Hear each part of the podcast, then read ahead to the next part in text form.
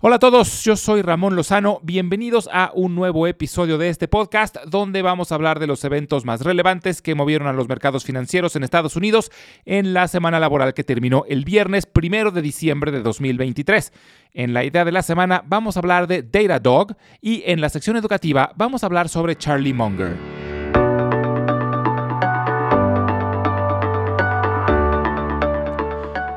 Terminó noviembre y ha sido el mejor mes para la bolsa desde julio del año pasado y fue la quinta semana consecutiva con ganancias para los principales índices.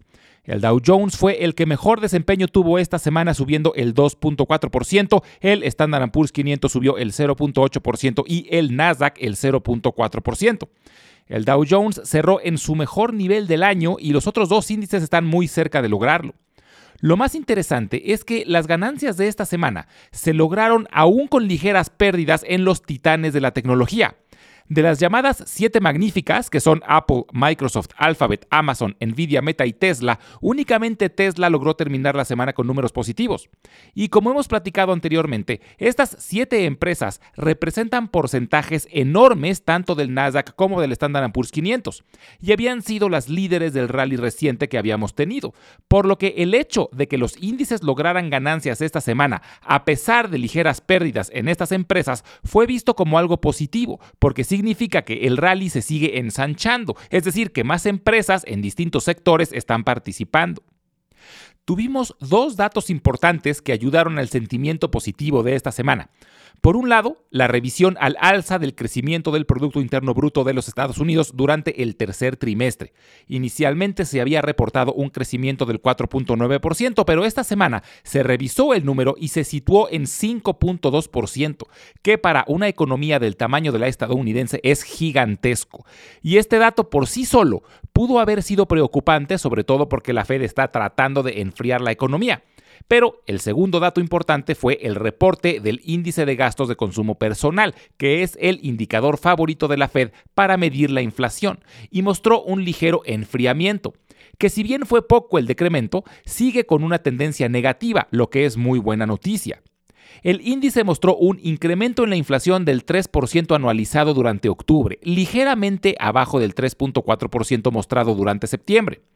El índice subyacente, el que excluye alimentos y energéticos, mostró un incremento del 3.5% comparado con el 3.7% mostrado en septiembre. Está aún lejos del objetivo del 2%, pero fue un mes más en la dirección correcta. Entonces, la combinación de una economía robusta con una inflación decreciente animó mucho a los mercados, ya que apoya la idea del soft landing o aterrizaje suave, ya que parece que la Fed está logrando disminuir la inflación pero sin causar una recesión, como se temía al inicio de los incrementos de las tasas. En temas microeconómicos, en general tuvimos muy buenas noticias en múltiples industrias. El mejor reporte de la semana fue el de Salesforce, que mostró un incremento en sus utilidades de más del 50% y sus acciones brincaron más del 15% esta semana. Otras empresas dentro de la industria del software como servicio también reportaron mejor de lo esperado, entre las que se encuentran Snowflake, Workday, Intuit y NetApp. Empresas de ciberseguridad también sorprendieron con sus reportes. CrowdStrike y Zscaler reportaron mejor de lo esperado y sus acciones llegaron a sus mejores niveles del año. Empresas de hardware, por otro lado, no tuvieron tan buenos resultados. Dell reportó una reducción en sus ventas del 10% y Marvell Technologies una reducción del 8%. Ambas han sufrido de exceso de inventario por una reducción en la demanda, pero se mostraron optimistas acerca de los nuevos desarrollos y otros productos que llegarán al mercado el próximo año.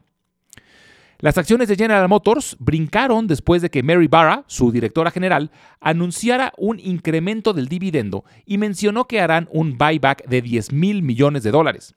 El anuncio de Barra impulsó a buena parte de la industria automotriz.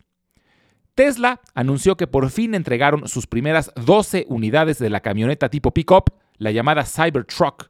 Este modelo fue anunciado hace cuatro años y ha generado mucha expectativa. Por ahora se espera que sea un producto de nicho, sobre todo porque su precio es de más de 60 mil dólares para el modelo base y hasta 99 mil dólares para el modelo más equipado. Hubo también mucho movimiento relacionado a fusiones y adquisiciones, y esto en general es buena noticia para los mercados, sobre todo las adquisiciones, porque quiere decir que la empresa compradora considera que la otra está subvaluada o que tiene buenos prospectos de crecimiento. Los anuncios más destacados durante la semana fueron en la industria energética, la financiera y la farmacéutica, entre las que destacan la compra de Crown Rock por parte de Occidental Petroleum, la compra de Laminar Inc. por parte de Johnson Johnson, la compra de Immunogen por parte de AbbVie, la compra de Rover Group por parte de Blackstone, la compra de Indra por parte de JP Morgan Chase y la fusión de Humana y Signa, dos de las principales empresas de seguros médicos. Todas esperan aún la resolución de la FTC, la Comisión Federal de Comercio, que como hemos platicado no ha recibido de buena manera este tipo de actividad, pero algunos éxitos recientes han impulsado las ofertas entre empresas. Es probable que la FTC bloquee alguna de estas ofertas, pero es buena señal que aumente este tipo de actividad.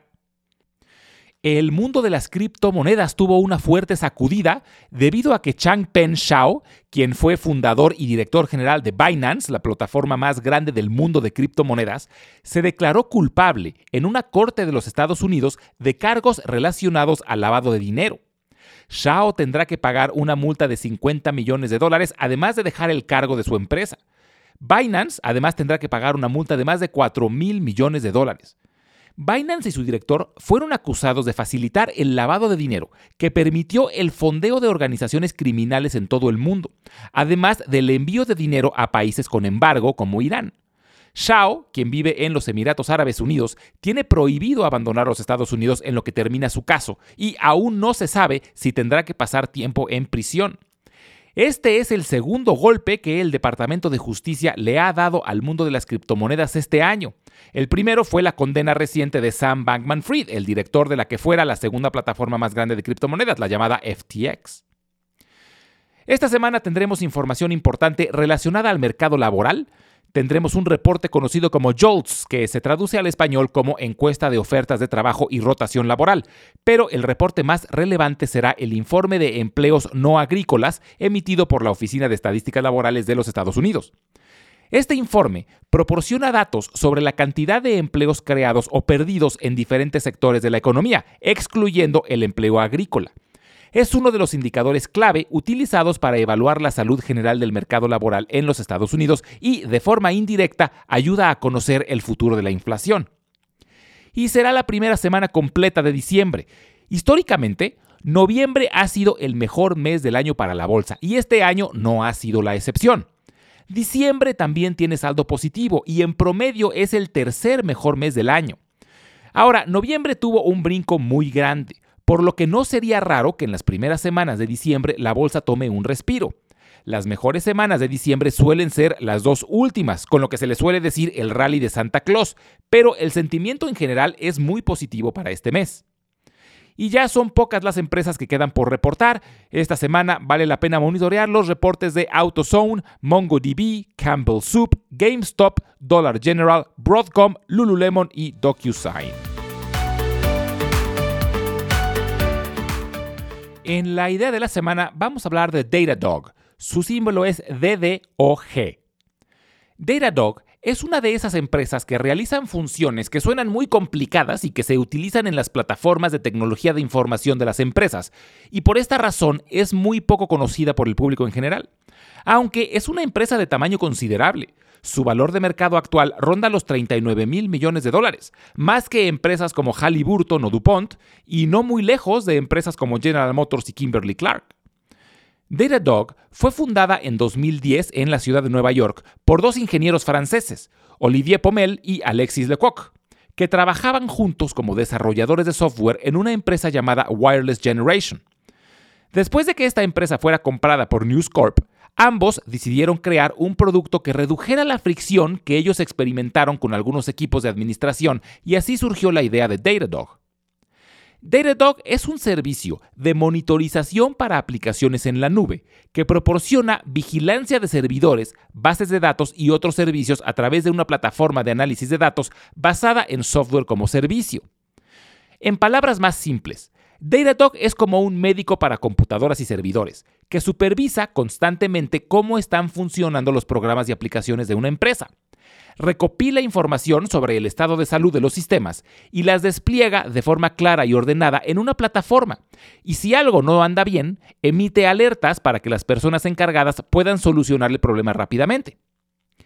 Las acciones de Datadog han subido casi el 60% este año. Solo durante noviembre subieron más del 45%, gracias a que reportaron números mucho mejor de lo esperado y actualmente están en sus niveles más altos de los últimos 12 meses, aunque aún están lejos de sus máximos históricos logrados en diciembre de 2021.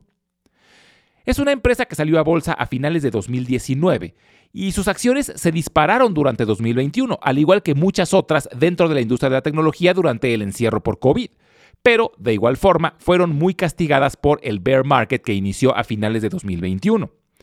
Pero es una empresa que vale la pena tener en el radar por su plataforma innovadora, que está logrando altos niveles de aceptación, y sus ventas que han mantenido un crecimiento anual de más del 30%. Pero es importante considerar que aún no es rentable. Se espera que el próximo año logren su punto de equilibrio y tengan su primer año positivo en 2025 y esto la hace arriesgada. El mundo de las inversiones está de luto esta semana debido a que falleció a los 99 años Charlie Munger, y por eso quise hablar un poco de él durante la sección educativa de esta semana. Charles Thomas Munger, mejor conocido como Charlie Munger, fue un inversionista y filántropo nacido el 1 de enero de 1924, o sea que el próximo mes hubiera cumplido 100 años y su fama radica en que fue vicepresidente de Berkshire Hathaway, el conglomerado controlado por Warren Buffett. Buffett siempre describió a Munger como su aliado más cercano y lo consideraba su mano derecha. Curiosamente, Munger trabajó de adolescente en una tienda de abarrotes llamada Buffett Son, que era propiedad de Ernest Buffett, abuelo de Warren Buffett. Pero Warren y Charlie no se conocieron en ese momento, se conocieron 20 años después, en 1959, en una cena en Omaha, Nebraska, ciudad natal de ambos. Buffett se convirtió en director general de Berkshire Hathaway en 1965 y 13 años después, en 1978, convenció a Munger de unirse a la empresa como vicepresidente. Munger fue conocido por su enfoque de inversión basado en el valor y por su filosofía de tomar decisiones informadas mediante el uso de múltiples disciplinas y modelos mentales. Fue un defensor del pensamiento multidisciplinario, alentando a los inversionistas a ampliar su conocimiento más allá de las finanzas y a considerar diversos enfoques para la toma de decisiones. Según Warren Buffett, fue Munger quien lo convenció de únicamente invertir en empresas que consideraban magníficas y con un largo futuro por delante. Buffett tiene una frase muy famosa que dice que es mucho mejor comprar una empresa magnífica a un precio decente que comprar una empresa decente a un precio magnífico. Y esta frase resume muy bien la filosofía de Charlie Munger, que fue la de enfocarse en las mejores empresas y hacer lo posible por adquirirlas a un precio que no fuera demasiado elevado. Su enfoque para el éxito financiero y empresarial se basó en la adquisición de un conocimiento profundo de la industria, la toma de decisiones racionales y éticas y la gestión de los riesgos. Buffett ha dicho que Munger le enseñó mucho no solo de negocios, sino también de la naturaleza humana y de cómo integrarla en las decisiones de inversión. Además de su papel en Berkshire Hathaway, Munger fue un defensor de la educación y realizó importantes donaciones a universidades. Fue una figura muy respetada en el mundo de las finanzas y los negocios, admirado por su enfoque pragmático y su énfasis en la integridad y sabiduría a largo plazo en las inversiones y la toma de decisiones. A la muerte de Charlie Munger, Warren Buffett dijo que Berkshire Hathaway no hubiera tenido el éxito que ha tenido sin la inspiración, sabiduría y participación de Charlie, quien solía ser más reservado y minimizaba su propia participación dentro de la empresa, pero Warren Buffett siempre le dio crédito y lo consideró su mejor aliado. Descanse en paz, Charlie Munger. Como siempre les recuerdo que las transcripciones de todos los episodios las estaremos subiendo al blog de Substack al que pueden acceder directamente desde la página www.ramonlog.com. Es www.ramonlog.com y los invito a visitar nuestro canal de YouTube, que lo pueden encontrar como Invertir en la Bolsa Podcast. Ahí podrán encontrar los audiogramas de todos los episodios, además de videos educativos. Finalmente les dejo mi correo electrónico por si tienen alguna duda, comentario o sugerencia. Es ramonlog.yahoo.com. Muchas gracias y nos escuchamos en el próximo episodio.